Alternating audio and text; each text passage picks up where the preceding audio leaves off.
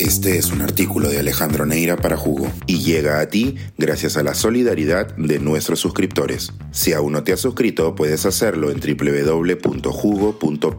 Ahora puedes suscribirte desde 3 dólares al mes.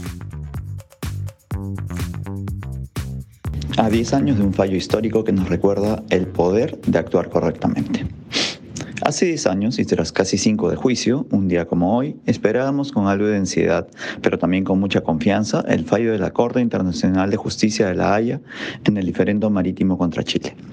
Y es que, claro, nadie tenía idea precisa de cómo podía terminar este proceso en el que el Perú buscaba que se reconociera una línea equidistante como frontera marítima, mientras que Chile pretendía que se respetase una línea paralela. Eso traía incertidumbre y nos obligaba a mantener la tranquilidad, aunque se podía decir que había un cauto optimismo. Ese optimismo tenía una sola causa evidente, se habían hecho las cosas bien.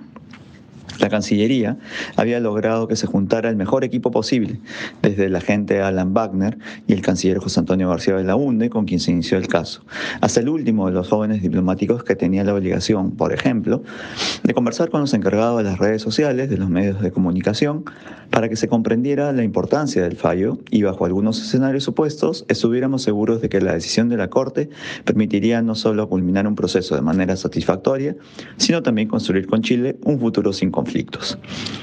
Para quienes tuvimos la suerte de participar en la fase oral del juicio en La Haya, incluidos los periodistas peruanos y chilenos que seguían las incidencias del caso y con quienes conversábamos para intentar aclararles algunos de los puntos oscuros de las presentaciones, era evidente que el trabajo se había ejecutado de manera profesional y todos estábamos ahí para sudar, incluso literalmente la camiseta. Para los más bisoños resultaba inspirador ver a los embajadores asesores seniors conversar, discutir con fundamentos todos los elementos jurídicos del fallo.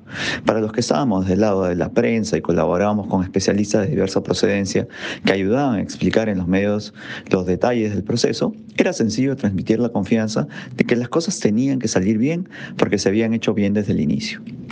Se hicieron tan bien, incluso la Cancillería ganó el premio de las buenas prácticas de Ciudadanos al Día en la categoría de relaciones con la prensa, una que casi siempre termina sin premiados.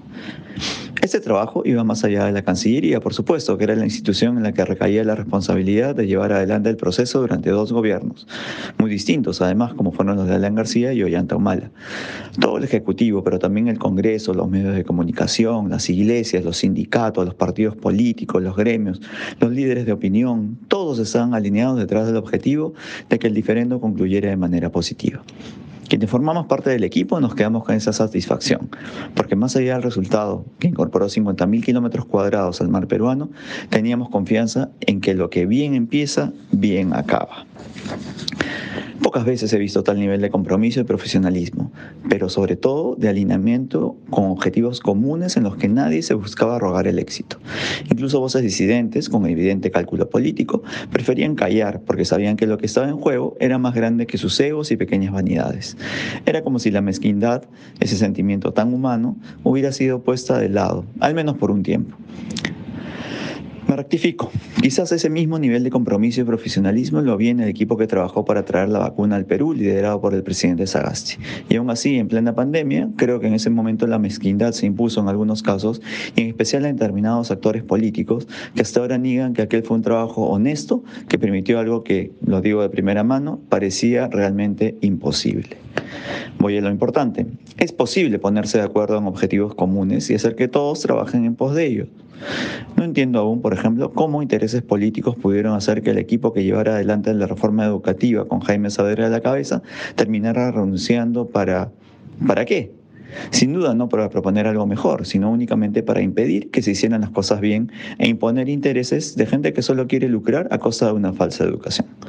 En estos tiempos, el problema mayor parece ser que los objetivos comunes son los equivocados y que intereses informales e ilegales son los que ponen como metas para socavar nuestra ya pobre institucionalidad. Creo que a los enemigos del país es importante decirles que quienes sabemos que las cosas se pueden hacer bien, seguiríamos intentándolo. No es necesario liderar un caso internacional o lograr lo imposible en plena pandemia. A veces la rebeldía es hacer las cosas de manera correcta desde el grande o pequeño rol que nos cabe en la sociedad. Y eso es lo que hay que seguir haciendo. Porque como me ocurrió a mí, viendo como ejemplo a quienes lideran un proceso actuar con seriedad, se puede construir la confianza sin perder la esperanza y seguir intentando hacer las cosas bien. Suscríbete a Jugo y espía en vivo cómo se tramó este artículo.